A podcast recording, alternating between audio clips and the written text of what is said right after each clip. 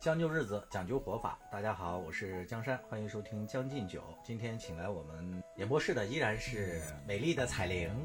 哇塞，大家好，我是彩玲儿，是不是有点远啊？对，稍微近点儿。因为我害怕离这个话筒太近了。嗯呃，虽然做了两期节目之后，嗯，我认为不够成功，没有拉动大的流量，但是也有零星几个评价说我的笑声太刺激人了，有点太声若洪钟了。吓得人一所以。我今天特别的害怕，嗯，离话筒距离特别远，主要想呈现自己女性柔弱的一面。为什么要呈现自己柔弱呢？是因为我们今天要聊的一个话题是跟茶艺大师有关的。呃，跟这个话题有一点点关系，嗯更多的可能是在我的内心深处，还是希望我成为一个特别有女性魅力的、嗯很柔弱、很娇媚、很文雅这么一个女神的存在。我一直内心对自己有一个人设，但是呢，命运弄人，赋予我这样的一副性格，这样声若洪钟的声线，所以导致我今天都不敢说话了。你心中的是真的吗？真的。你真的觉得那种女性是？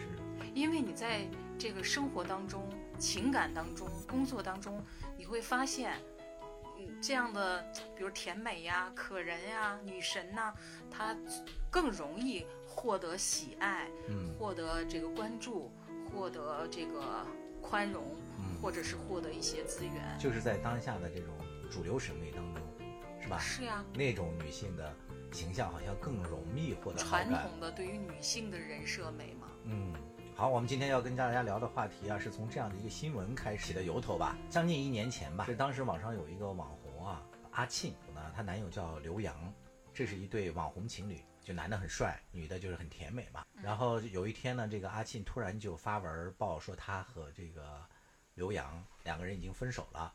当时呢是说他呢就偷偷的翻看了刘洋的手机，就发现这个刘洋的手机里面呢就藏了一段他和另外一个网红的聊天记录。嗯，另外一个网红呢就是半藏森林，其实到底是叫念半藏还是半藏，我也不知道。我姑且把它那个叫那个半藏森林嘛，因为这个后面还有人说他叫这个三藏 是因为那个小三儿嘛，就是这个刘洋男方和这个另外一个网红，呃，这个半藏森林之间已经勾搭了，就是很长时间吧，就两个人暗度陈仓嘛。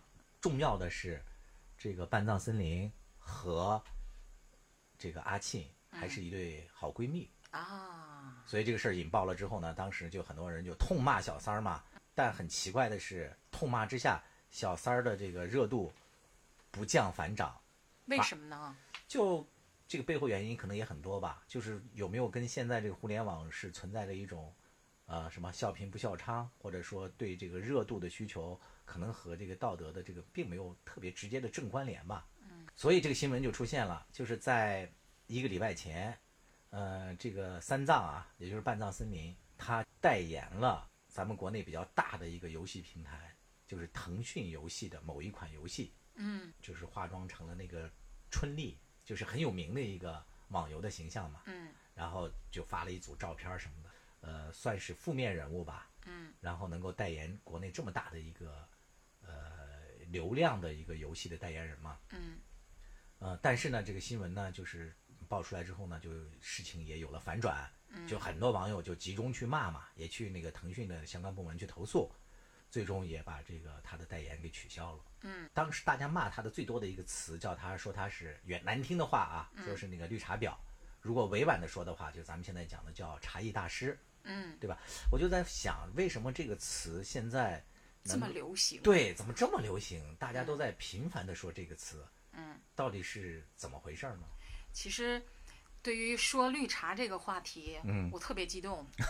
对，我在生活中处处遭到绿茶的暗算，还无计可施是吗？对，特别的无助。嗯，经常是暗算完了以后，自己输得一塌糊涂，然后晚上在那个躺在床上气得要死，真就的是这样。就跟那个样嘛，就是好多人吵架，吵完了之后，当时不是特别生气，但是晚上回家 躺在床复上，盘的时候发现气死了，说我自己怎么这么蠢。我为什么不这样骂他？对，我们俩经常是这样，是不是你这种心理？然后来，今天让你骂个痛快。呃，然后呢，这个江山呢就拿出了一道这个鉴别绿茶的题，对，让我来做。嗯，我没有当时没有意识到自己 自己在这方面有天赋，是的。就鉴别绿茶方面有天赋，我先讲一下，只是因为伤害受的太深。是因为这个话题，原来兔子呢也跟我说过，嗯他是说这个有一次他问我说这个绿茶到底怎么那个界定嘛？嗯哎，我想了一下，当时我也没有特别多的思考，我也好像不太会界定。然后兔子就甩给我一套题，啊他说你做一套这个就是鉴表的一个那个题目，鉴察，鉴察察题目啊，鉴察题。然后那个做完了之后呢，我就不好意思，他说你多少分儿？我就不太好意思嘛。最后那套是一百分儿的，学霸做了多少分儿？我做了二十分儿。然后兔子说：“哇，你比我高二十分儿。” 兔子是零兔子是？零分儿，然后我发给这个那个彩铃之后，嗯彩铃五分钟就骄傲的在那个微信上问我，你猜我多少分？就那种标那个播音腔嘛。嗯我一听这个绝对有戏啊，我说一百分儿，他果然骄傲的发了个截图，真的是一百分儿。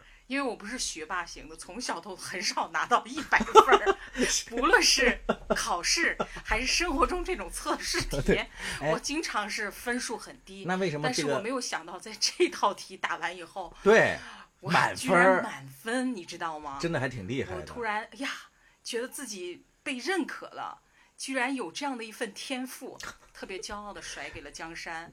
我在做题上面超过了他和兔子，这种骄傲。十个身位，然后转瞬之间，嗯，我突然想拥抱我自己，啊抱住我自己。对，我为什么能取得这么高的分数？我就很想问，为什么？我再一想，就是因为我久病成医，被绿茶伤害的体无完肤之后，就是有了一套鉴别问诊的这个这个敏锐度了，医术高了，就就是是久病成医。就是你用伤痛来做题嘛，对呀、就每道题背后都记录着你的伤疤。然后这时候我就一下子很失落，抱紧我自己，嗯哎，我们先给大家应该那个界定一下什么叫绿茶。这非常重要。对，这样的话可能才有助于大家理解啊。然后完了，我们再给大家讲一下我们这套题里面都有一些什么内容，再由彩玲来一一为我们解答。。这一说一一解答，我有点心虚了 你先准备着。自己的病症是否齐全，能够覆盖所有的这种案例呢？我先给大家讲一下啊。嗯，我在网上做了一些功课，他说这个绿茶那个点点啊，后面那个词太难听了，我们就不说了。就茶艺大师吧，说这个词还是比较有代表性的。说这个词最早呢是始于二零一三年四月，就那一次的三亚的海天盛宴。它其实本质是一场国际生活方式品牌文化的交流展。这个会上呢，聚集了大量的高收入人士以及外表清纯可人的一些年轻模特。但是因为当时呢，就是爆出了这个有一些名流嫩模的一些涉及这个见不得台面的这个啊服务活动嘛，然后被网友对阿扎事件，然后被大家关注了。这个绿茶点点点这个词其实最早是源于此事，哦，但是呢，就是随着这个词被网友的利用呢，原来是专指的这个呃活跃于海天盛宴的这些亭亭玉立、身着白裙、长发飘飘、清清秀可人的嫩模呢，这个词的意思呢，已经逐渐的被泛化了。嗯，就是已经泛指到在我们的日常生活当中，或者是在职场当中，利用这种清纯可人的外表，去博取男性的关注和喜爱，从而呢套取一些资源，资源和个人利益的这种行为，嗯。啊，就都被称为绿茶行为。嗯嗯，这些女孩子呢也被称为茶艺大师。嗯，其实就是说，第一，她是有一副清纯的外表，嗯，就是甜美、可人、是清纯、半柔弱，柔弱，对，然后呢还就像特别茶，一样嘛，嗯。啊，但实际上，她是有另外一副面孔的。这就是第二点这种表面的这种清纯，去套取别人的关注，对，或套取他想要的一些资源，或者他想要的物质层面的东西对，就是第二点，就是表里不一，他有一些很那个不可见人的目的。就是、我也试图去给他一个定义，嗯，但是我觉得最后其实你分析最后他都会达到两个标准：第一，他有欺骗性，对，他的外表他有欺骗性；是，第二呢，就是他有伤害性，嗯，他一定会达到一种目的。这个目的呢，不是说你要达到目的你就是绿茶，不是，是，他这种目的一定会伤害到一种东西，嗯。比如说公平性啊，对，比如说别人的情感呀，对，比如别人的权益呀、别人的资源呀等等，嗯，所以我觉得可能绿茶达到这两个标准，才能称之为绿茶，对，是吧？还有一些比较次要的一些特点，比如说手段多样化嘛，嗯，是吧？然后利用性别优势玩弄别人的感情，嗯，就是就你刚才也提到了，就感情不是他的终极目的嘛，嗯，可能是要达到一些要获得更优质的资源，这才是他最重要的目的。所以他会伤害别人。对，基本上的定义是这样的、啊。那接下来我们是不是要跟大家做一下题，来看看到底什么是绿茶，什么是绿茶点点点茶艺大师？这道题我们刚才也给大家说了啊，兔子做了零分儿，准备好了，我二十分儿，也许你就是那个鉴 品茶大师。那彩铃可是一百分儿啊。我们来那个大家也拿出纸笔啊，看看你们自己能够做多少分儿。来，一起捉妖。还是这样的，第一道题是小 A 和别人聊天时，哪种方式说明对方最没可能是渣女？要注意啊，是没有可能是渣女的。嗯，第一 A 是没事儿就对小 A 爱搭不理，B 是主动找小 A 问各种问题，C 大部分时间会回复，但是呢聊到一半就消失，D 是很礼貌，不怎么理小 A。我先说我的选题啊，嗯，因为我的是错的，就是大家也可以先把你的答案写下来啊，不要听了我的再改，因为我当时就很困惑嘛。我说没事儿就对小 A 爱答不理，这不是很正常吗？就是没事儿呢，还说什么呢？这是一个 A 选项很自然的女孩子。对我毫不犹豫的就选了 A。嗯，对，结果答案不是这个，答案竟然是什么？D，对，答案竟然是很礼貌，不怎么理小 A。嗯，我选的就是这个答案。就为什么呢？这两个有什么区别呢？没事儿就对小 A 爱答不理，这有一个潜台词，就是他有事儿会搭理小 A 的，会撩拨小 A 的。哦哦，你的关注点不在这上面，，对对对，我我觉得对这个题我可能有歧义。它带有目的性。对我当时没有想到说这个没事儿的界定。妖精哪里跑？让我识别出来。哦，你一下就识别出来。我当时想的是没事儿，是指他们两个就没有什么话说，就不需要刻意找话题嘛。嗯我觉得这是个很正常的女孩子。哦，我没有想到是没事儿，是指没事儿要求小 A 的话，是吧？我没想到这个，嗯，就是所以他的伪装性就在这，他有事的时候，他一定会去撩拨这个小 A 的。嗯，明白明白，嗯是嗯，C 呢？C 是大部分时间会回复，但是聊到一半就消失。哎，我觉得这个也很正常啊当时啊，还问过我为什么 C 不是他呢不是呢？就是这个很正常啊，就是忙了嘛，洗澡去了，或者是、呃老板叫开会了，那不就很正常吗？你就没有受到过这种伤害，你就不知道这个差别在哪儿。你受到过吗？他事先是想应付来着，是想撩拨来着，嗯，因为他带有目的性，他就不是真挚发自内心想去搭理这个，想跟小 A 产生情感多接触，他是带着目的性的。他聊着聊着，他就不想应付小 A 了，就是个备胎嘛。哦，如果你在意他的话，你肯定会一直、对呀，哦，对，他总是聊着聊着一半儿他就消失了，哎，对对对，你这个说的很对，他不就是真诚。你喜欢，如果真的是哎真诚或者喜欢一个人的话，对呀，你要么就你如果是不喜欢他，你就一开始就不会怎么搭理他，是吧？对。你如果说对他这个很喜欢的话，你的时间永远对他都可以的。对的。你可以吗？可以。我可以，真可以，天天扒在那儿，就想看这个人的头像，呃，有没有留言，天天懂了。对吧？最后一点，你就可以看出来，我为什么是一个品茶大师了。最后一点说的是啥？嗯他第一，他既然是不喜欢这个人，他就要给他保持距离，让他一开始就不对要对对对，对我明白了有抱有幻想，这是第一点。第二点呢，他还要考虑到对方的心理感受，嗯他会很礼貌，对，但是同时保持距离。嗯我觉得这是一个最不可能、最坦荡的做法。嗯，我经常是这样，哎，也没有经常啦，说的人家都有多受欢迎似的。我们做第二题 OK，啊。不过我还是想说一下，你看，这就是你和绿茶挺大的一个区别嘛。嗯，你的那个考虑的维度是感情是唯一的维度，对就是我要不要欺骗你的感情。对，所以你很在意这点。绿茶不是啊，绿茶考虑的维度，感情只是他的手段。嗯，就是有没有实现资源的利益的获得，带目的的对，他带目的性，嗯，这个就是区别之一。对，嗯，第二道题，小 A 对其中的一个女生表白，他的哪种回复最渣？A. 我突我觉得有点突然，还没准备好。B. 对不起，我们还能当朋友吗？C. 你人很好，但我不打算谈恋爱。D. 我还没考虑清楚，给我考虑一段时间。我选 B。B 对不起，我们还能当朋友吗？但就是个 B 和 C 有什么区别呢？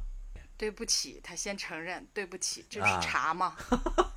他要先伪装自己人畜无害。是对，我们还能当朋友吗？就是进可攻，退可守。对，嗯，伪装性更强。好，我们来看第三道题。小 A 被拒绝后，哪种做法最像渣男？A 是等待对方回复，B 继续保持交往，C 立刻开始找另外一个女生聊天。我选择 B，毫不犹豫。我当时选的是 C，就是立刻开始找另外一个女生聊天，就是刚被拒绝，马上就找这个女生聊天，这不是渣的明显呀，他就不具有伤害性啊！我很快就能发现你又跟别的女人、女生一起搞暧昧，我就会哦，拉开距离了。就是你刚才说的，渣的很明显，对这个这个这个要有隐瞒、欺骗性对他继续保持交往，对对对不动声色，啊，然后等，待时机。没准哪天你还会回心转意呢。我忍辱负重，是，哎，然后暗中怎么去干？哇、嗯 你这高我一招，没准兔子选的是 A。抱紧我自己。兔子选 A，老老实实等着。对，难怪兔子是零 起点呢。兔子这个名字跟他这个守本人的人设是一样一样的兔子。是守兔待猪。来，我们看第四道题。嗯小 A 开始和其中一个女生小 B 交往，哪种做法最像渣男？A 是从不发朋友圈秀恩爱，B 是从不带女朋友见自己朋友，C 是在朋友圈发自己寂寞的心情，D 对外宣称自己是单身。啊，这个题对我困惑太大了，我简直是当时脑子一锅我粥。毫不犹豫地选择了 C，为什么呢在朋友圈发寂寞的心情，为什么呢？它一定是带有暗示性的。发朋友圈在寂寞的呃，在朋友圈发寂寞的心情，啊这带有伪装性。那我 D 很呢孤独？对外宣称我很自己是寂单身寞呢？那很直接呀，我宣称这就是渣的比较简单嘛，你一下就能看出来的哦，明白了，又是这个问题。更像渣男，更具有这个隐蔽性，是吧？哎欺骗性，我明白了，我又简单了，它其实是无差别的猎杀。就是主动发寂寞，那就是暗示或者是昭告天下了，我可撩。嗯，哦呀，对你这一说，我有点明白了。第五题，当小 B 把自己的闺蜜介绍给小 A 时，小 A 什么反应最渣 A 经常给小 B 的闺蜜朋友圈点赞，？B 单独找借口约小 B 的闺蜜吃饭。然后第 C 就是问小 B 的闺蜜关于小 B 的生活习惯哎，C 直接排除掉。哎但是有一点，这道题的答案是不是 B？单独找借口？对，哎这是我唯一我选的 B。我做对了两道题，这是其中一个。经常给小 B 的闺蜜朋友圈点赞，她做的很光明磊落，我就是个渣男，是是是我到处撩拨。对对对对对，问小 B 的闺蜜关于小 B 的生活习惯过去了，对她也说得过去啊。是的，单独还是单独，他就隐蔽了，找借口，找借口啊，约小 B 的闺蜜吃饭。嗯，没事儿。这个题我觉得大部分人和我一样可以做对，除了兔子这样的 兔子选的是什么呢不？知道。我倒反正是好奇。来，我们看第六题。几个月之后，小 A 要和小 B 分手，什么理由最像是借口？嗯，A，你让我觉得很累；B，我觉得我配不上你；C，我对你没感觉了；D，我现在不想恋爱了。哇，这道题简直是我像掉进了迷宫，真的我都想我想不清楚他们有什么区别我。选的是 B，应该我觉得我配不上你。对。你看绿茶有一点，嗯，他会自我降级，自我伪装自己，伪装自己。啊，他承认自己的错，哎，对不起，我做了这件事儿，没想到伤害到你，等等，他伪装啊。前面几个好像都感觉是那个把责任推给别人了，我觉得我配不上你，你会给对方以遐想的。对，还是继续要玩玩。你让我觉得很累，就嗯指责你了。来来来，第七题，分手之后，小 A 的什么行为是渣男行为？A. 该吃吃，该喝喝；B. 和朋友深夜买醉；C. 经常发一些寂寞的朋友圈 D 删好友拉黑朋友圈。你现在还做不对吗哎，应该是 C。是是？Bingo，答对了。我好像当初就做对了这两道题。咱就不说理由了吧。啊，好，这个比较简单了啊。嗯第八题，与人相处的时候，从不打听对方收入吗？这个我好像就不知道和渣不渣有什么区别伪装性啊，啊？就是绿茶会打听越在意你什么的时候，他越要伪装。哦，也有道理像我这种钢铁直女，啊。就是关注这个问题，我可能就会去打听你收入多少，对对对，配不上我。所以哦原来你始终要明白，它有一定的迷对对对对惑性。是你这个真的是一个原则性的东西，有迷惑性、欺骗性、功利性。对，嗯，你对二次元的东西不感兴趣吗？A 是的，B 不是。这是第九题啊。你看那个二次元的那些动画里边的那些女主的一，就是大大的眼睛，无辜的表情。哦，所以绿茶是会感兴趣。因为可能他是是不是从这些文化里边衍生出来的？哦，对对对，我是这么想的。或者说这个呃直男对那个都特别感兴趣嘛，他要研究直男的心对心理动机。对，哦，对，所以他不是不感兴趣，他带有目的性和对迷惑性的。他直男喜欢的东西，我都要去研究研究。最后一题啊，一个人也有勇气在家里看恐怖片，而且可以不开灯吗？不是，为什么呢？我不是，就是不是呀，啊。就是我是直来直去的，对。我不伪装自己。啊，是。来我看看这个最终，在彩铃的指点之下，我的等级考试一百分，看到没有，一道题没有出错儿，真的是厉害哎！我觉得啊，叫我一声老师，不亏你吧？彩铃老师，小生这下有理了。我觉得啊，经过你的这番指导啊，我觉得最重要的是你说说清楚了他的这个几个原则，就是有迷惑性。对伪装性，这个很重要。嗯，我在做这些这套题的过程当中，我也几次差一点儿错了，啊、但是又因为自己病入膏肓以后，发现这中间的差别。嗯，那你在现实当中都遭遇过什么样的？有吗？哎呀妈，太多我都想不起来具体的例子了。是吗？嗯，就是不论是情感当中还是职场当中都有太多了。啊曾经啊你作为我的领导的时候，青年才俊，我也希望你能够关注到我。嗯，但是我没有办法去伪装自己，我的性格就是这样的。我不想，本来是同龄一般的笑声，我不可能做出引领一般的笑声。那我对这个事情的判断它不好，我就直说了。对，我不会因为你不高兴，嗯或者是不会博取你的青睐，我就去故意伪装自己，或者去呃去去迎合你。我不可能，我就跟茶一点关系都没有。嗯，从外形到内在，我觉得你这是从一个侧面讲我顶。多算个砖茶，方的。方茶好像是属于红茶系列。啊，其实你是从那个侧面嘛，讲了一个你没有作为绿茶受到的一些可能不正当的一些不公正的一些待遇吧。但是你有没有和绿茶正面的交，就是这种交锋过呢？哎，我为什么问你这个问题呢？是因为我也发现了一个比较奇怪的一个现象啊，就是大家在骂绿茶的这个行为的时候啊，骂茶叶大师的时候，好像你你心中觉得确实会有这个社会上有这么一类人是这样的，但是当你想具体还原到你身边的某一个个体的时候，觉得这个人就是某某什么的时候，你反而经常会找不到。也不是找不着，嗯，是不便于透露。哦，是吗？对，哎，你透露一个呗？真不能透露，为什么呢？这会伤害一大片。我身边的朋友都在听这个节目，啊，真的我？认识的人都已经发动我认识的每一个人，我的对手，让他来听。你说我怎么可能爆料呢？对手都来听了。表面上还是一团和气的嘛。嗯那这样吧，你举几个例子，对，嗯那个找一找网络上的例子。网络上一个最典型的、最啊出名的，我今天也发给你了，嗯就是曾经有一个叫翟欣欣的一个长得非常甜美长相这么一个女的，嗯她通过某个征婚的网网站认识了在北京的一个可能是一个技术男，嗯 IT 男，他开发了一套程序，然后小有资产，千万级的资产吧。但是这个男孩长得是非常非常一般，可能一般女孩子都不会选择。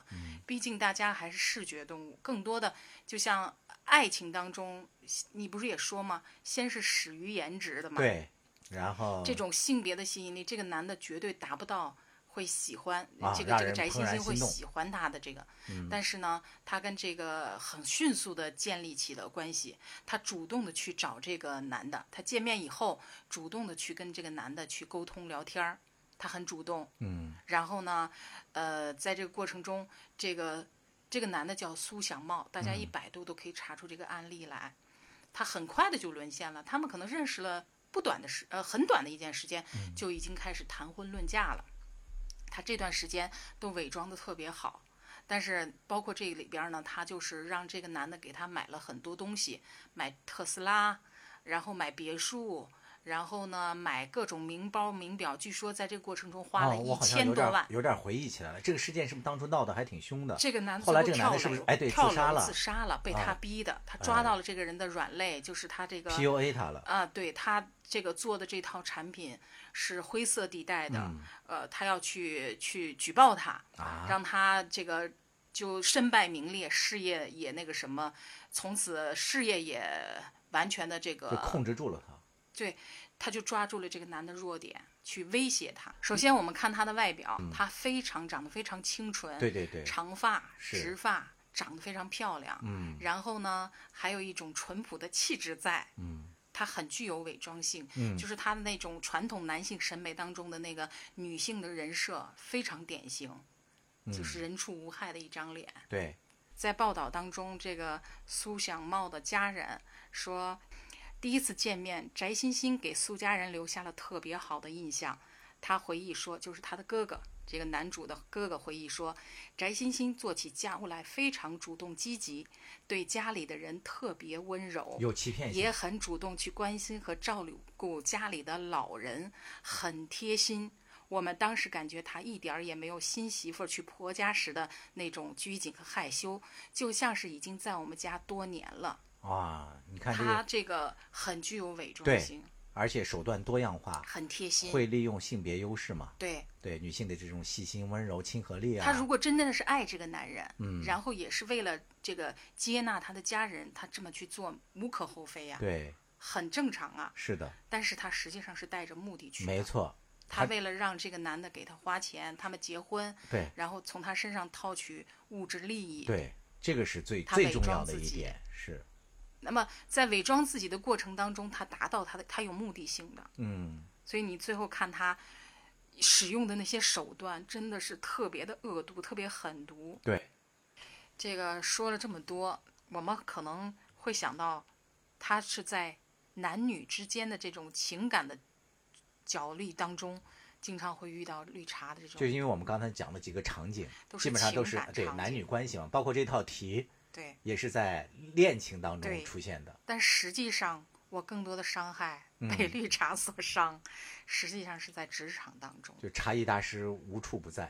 真的是这样。嗯，可能你们男性，尤其像你这种青年才俊，不是老年才俊吗？以前处于被争夺的那个资源方，嗯就争夺关注、对争夺这种关照的这种资源方，你可能感受不到这种竞争的残酷。哎，你说的这个还真的挺吻合一些这个社会学家的观点的。为什么这么说呢？就是他们也就说这个绿茶嘛，嗯就是这个词的出现啊，就先是有语言学家说这个绿茶和后面那个表这两个的那个词的对接就很有意思嘛。嗯他说是绿茶本来代表着中国文化里面一些比较美好的东西，清纯，然后中国那个茶本身也代表着出世嘛，嗯有一种什么清静啊，什么这些好，就是美好的联想。对但是后面和另外这样一个词的一种对接，这种矛盾的连接嘛，又形成了一种新的解构和反讽嘛。嗯，他就说，大部分在用这些词的人呐、他说更多的是一些在这个社会中相对处于弱势群体的人最爱用的。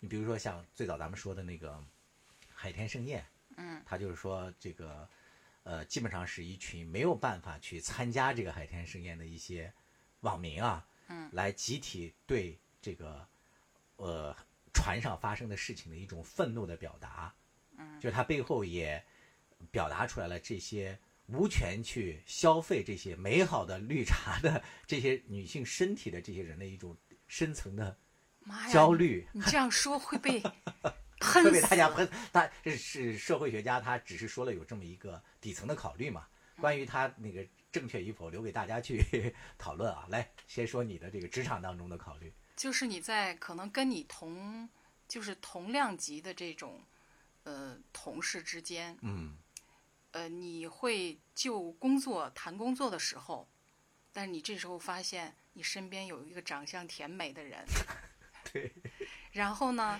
就不正当竞争出现了。他就会利用自己的这种性别优势，嗯，去获取上级或者是这样一个掌握资源的异性嗯对他的关注对，和偏爱。是，我常常是这样的暗亏，你也知道我对自己是一个人设，是希望自己是一个女神一般的存在，但是上天弄弄人呐，嗯，就是给我的是就是你是那种表达很粗犷，就直来直去的。直来直去，那就有事儿说事儿，有一是一，有二是二的，是吧？这种人，外形上也不够甜美可人。我知道我为什么对绿茶这么恨，是出于对自己的无奈。人说愤怒是什么？就是因为对自己的无能的一种愤怒。哎，我真的看过一些观点啊，嗯他说对这个茶艺大师最愤恨的呃两类人嘛，嗯一类就是说从性别上来说，就是女性里面就是那种最朴实，就是最不擅长利用自己女性优势在职场中呃获博上得青睐，博上位、获得青睐的这种人是最恨这些，因为因为他损伤了公平性对性。他是最受伤的，嗯，就是他是最就直当其中嘛，就是他我认为这件事儿咱比的是能力，啊，对，比的是业务。是的，大辉你发现，人家哎玩的是手段，人家玩的是性的魅力。对，我说的这个性，就是异性的这种魅力哈。是。还有一类呢，就是最痛恨这些的。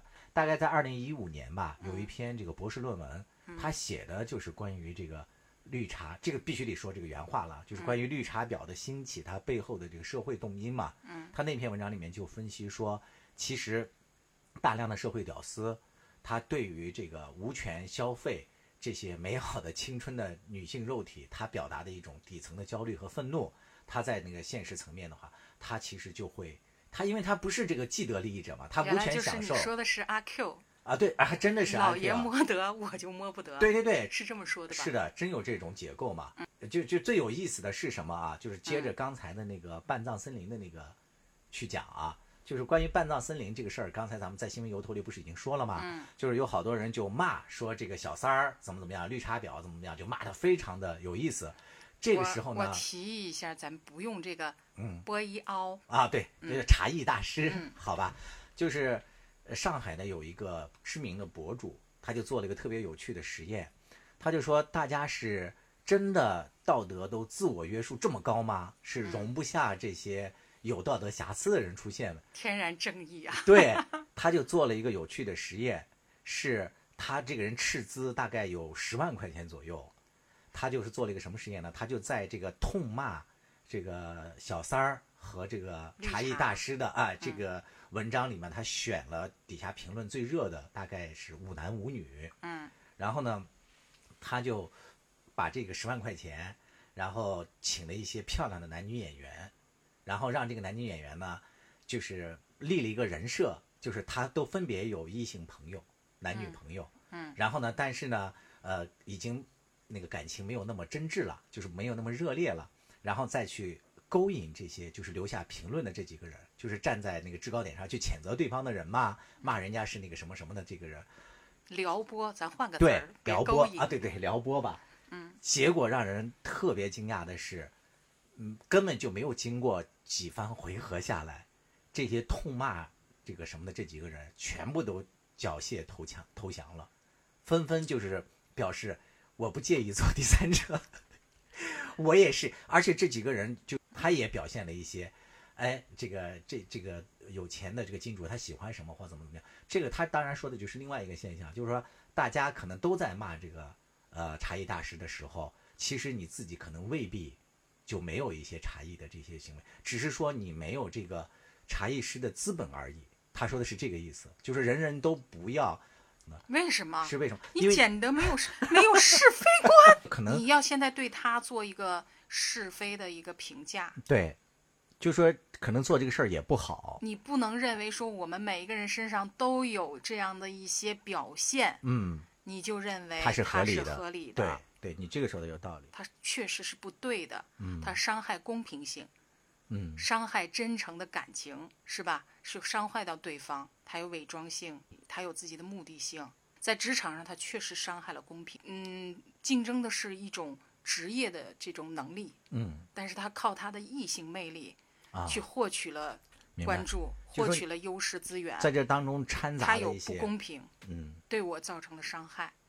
但是这个茶艺大师他的这个他的这个层级的不同，伤害性也不同。对，有一些我们只能让它归于道德，嗯有一些可能是要归于到规则，嗯有一些可能是。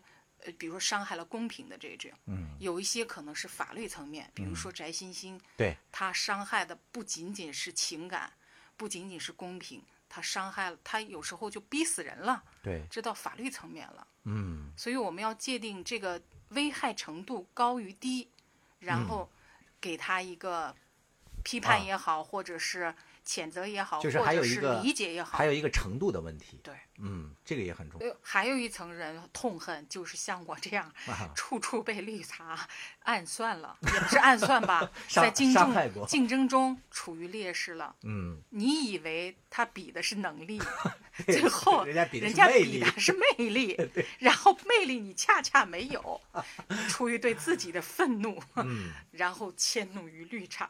有道理。嗯还有一个趋势和那个我们可能还是要注意的，就是说可能把这个绿茶对他的指责的泛化，因为很多时候会呃误伤一片嘛。就是我们现在常用的一个词儿“荡妇侮辱”，对，你不要演变成这样的一种。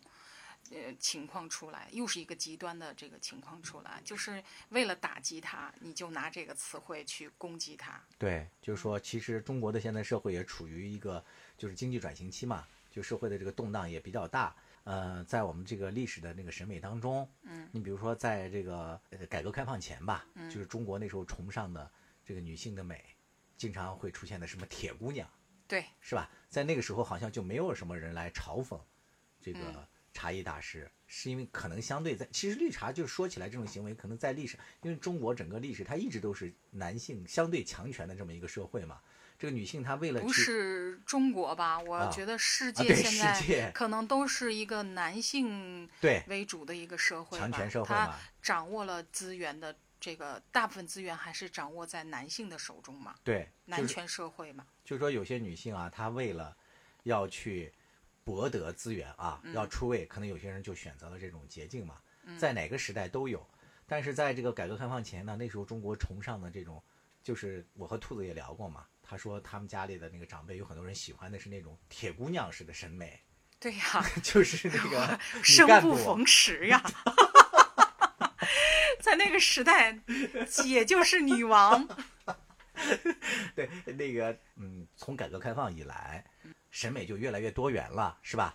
对呀社会中流行的 各种美。你说要是在 唐代，那我觉我就是审美的那个标准呀、标杆呀。对，但是不可否认的是，可能现在的这种审美还是以这个男性的强权审美为主要的。东亚的这个男性，嗯，更喜欢的就是白瘦幼嘛，对，是吧？所以说，这个绿茶其实在一定程度上，它还是迎合了这些男性为主的审美的需求的。对的，对，所以它的这个出现，就它背后的这个历史因素、社会因素，它也有一定的现实性。这么一分析，我把我自己当做一个嗯，案例来分析的话，我为之所以这么愤怒，就是因为我真的不在这个主流审美的点儿上，刚才不是说了吗？生错时代了。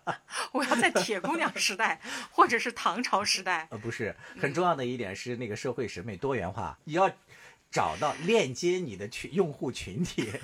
因为我符合了这个男性社会的一个审美的方向，嗯我就是绿茶，这是错的。对咔咔这恰恰是我们要说的嘛，嗯。就是你你的要避免的这种，其实这个性性权强化的一方对另外一方贴的这个标签嘛，因为你审美是符合了那一方本身也没有错啊，所以我们历史上不是也讲女为悦己者容还是？要回到那个标准，嗯，它是不是带有欺骗性？就比如说，我长着一副人畜无害的面孔，我什么也没做，对你就说我是绿茶，哎，我不同意。是现在不就是在这个这就是强权化的情况下，有些人不就是这样吗？就看到一个女孩就就给人家胡贴贴标签嘛，也真有这种情况，要避免这种东西。还有一个我特别想问，就是在现实当中，你刚才也讲了嘛，你在这个职场当中、感情当中都遭遇过绿茶呀，和茶艺大师狭路相逢了。狭路相逢勇者胜，我永远是勇者胜，靠力气取胜。所以，如果说真话，我现在的想法就是，兵法用上，什么用上啊？以其人之道还治其人之身。呃如果在职场上，嗯你正面去竞争的可能性胜算有多少呢？嗯，你要知道，我们赢取的是那个资源掌握方的青睐对，和信任，是，这是一种方式，我直接能想到的。嗯但是在现实中行不通。比如说，我要让自己有银铃般笑声，但是我忍不住的就是铜铃一般的笑声。我今天特别的克制我在话筒前的状态，我要知性优雅，笑的时候不能肆无忌惮，我要有这样一个人设，嗯但是我做不到。嗯这是我可能没办法改变的一件事儿。嗯那我遇到这种情况，我的上级领导更喜爱这样的所谓女性特征特别明显的，他喜爱这种，你能改变他吗？不能。嗯那你能改变自己吗？变成绿茶，好像也不能。所以我直接的选择就是我不玩了。嗯，换一个喜欢同龄的领导，我也试图去寻找喜欢同龄的领导，太少了。太少了，寻寻觅觅一辈子，都已经像兔子讲到的，你的女性价值一一直在递减，啊现在都已经进入妈妈辈了，或者进入奶奶辈的时候，你还怎么去争夺这种？找一个喜欢奶奶的领导。这个玩笑大。开玩笑啊，这其实说大了，就反而变成了我去迎合这个社会的恶了，是吧？对，对，我觉得我做不到，嗯但是我觉得目前后来我一转念一想，这不是我的优势，我的优势仍然在于我是一个有业务能力的人。对我对我自己的定位很清晰，我不要被这种东西拉扯到，做到一个我曾经忍不住鼓掌。痛恨的这样一个角色上去。对，别人不厚道不是你不厚道的理由。对，嗯，这个很重要。就是我也很支持你这种说法，嗯就是我们应对职场中的这个绿茶，有时候会被他们这些不按规则出牌的人给气到。很重要的原因还是因为我们自己不够强大。那怎么办？我觉得你只要找好自己的定位，对，在需要你的业务能力的方面胜出就 OK 了，是，你不需要变成他。真的是狭路相逢勇者胜，对就是勇敢的去提炼你的专业技能，对，提炼你的这个不可替代的作用。这个不可替代的绝对不是性魅力，我这种是你在职场当中的啊，嗯是经过了一种很痛苦的过程。因，哎呀，你、嗯你家这个葫芦，我在录音的过程中，他老是把头搁在我的膝盖上，半柔弱 半傻。你看这个绿茶狗，他用他舌头舔我的手，它是不是也是一种绿茶？扮可怜讨好你，他真的没有伪装性，他他就利用了这么傻。他利用了物种优势，有很强烈的欺骗性。明明我是他的主人，你要带他走，他也不会走的。这个绿茶，我我就说我其实是经历过这样一个，难道我是不是有人也劝我啊？你在男性的这种领导面前，你确实要表现自己的女性魅力，嗯，从自己的外形上，从自己的为人处事上，都要更柔弱一些，更去让对方有一种能够保护柔弱的这种，呃，那种保护欲望，他的欲望激起嗯他的保护欲望。对，就别人说过这样一句话嘛，在这个职场当中，绿茶的这个行为，嗯并不是说因为她的这个女性的个性啊，什么彰显的多么的呃突出和明显。更重要的一点是，她让男性领导觉得自己的男性气质特别的突出。激起保护欲呀、对，但是像我这种孔武有力的女子，我就想起了一个小品，贾玲儿 和另外一个女孩子，那个女孩子是，哎呀，拿了一瓶可乐，哎呀，扭不开，然后男的就帮她拧开了，贾玲儿一看，拿出一个罐拿头了，一个罐头出来，哎呀，嘣给打开了、这个就是往往弄巧成拙，东施效颦。我就完全靠自己智慧的大脑、嗯，有趣的灵魂对，来寻找喜欢同龄的男子。最重要的是这个职场当中还是要干活嘛，要解决问题嘛，是吧？就把咱干活的能力训练好，绝对我经常也跟我的女朋友啊、闺嗯蜜在一起交流，我们俩都属于这种女汉子型的，嗯。然后也会困惑，但到最后都是不屑于。为什么呢？就会发现你其实，在跟他的这种竞争过程当太中，内耗了你不是处处处于下风的。啊，就说这个社会是越来越公平了，这个社会还是要做事儿嘛，对，最后还是要靠结果说话嘛。我靠大脑，所以我觉得这个时候我不恋战，我在我擅长的领域嗯，处于领先别人几个身位的优势。姐站着也能把钱挣了。嗯，其实认真工作的女子也挺美的，我的，我发现，其实，在生活当中，只当你认真的面对工作也好，生活也好，总会有人欣赏你的。再一个，我还是要回返回来说一嗯下，不见得人家发挥自己的女性优势嗯，就是绿茶。对，这个也要区分嘛，对是吧？对，他在竞争过程中，他整合了自己的优势资源。是啊，有用户意识嘛，对这个也是很重要的一点，对，就是他琢磨用户的喜好，伤害性，就是我我觉得还是要那个不要泛绿茶化，嗯你把它变成你去去打击另外一群人的一个工具，这点很重要，对，是吧？就是该竞争竞争，该温柔温柔，如果我真的能够发挥自己的女性优势，再加上我聪明的大脑，世界就是你的了，进阶。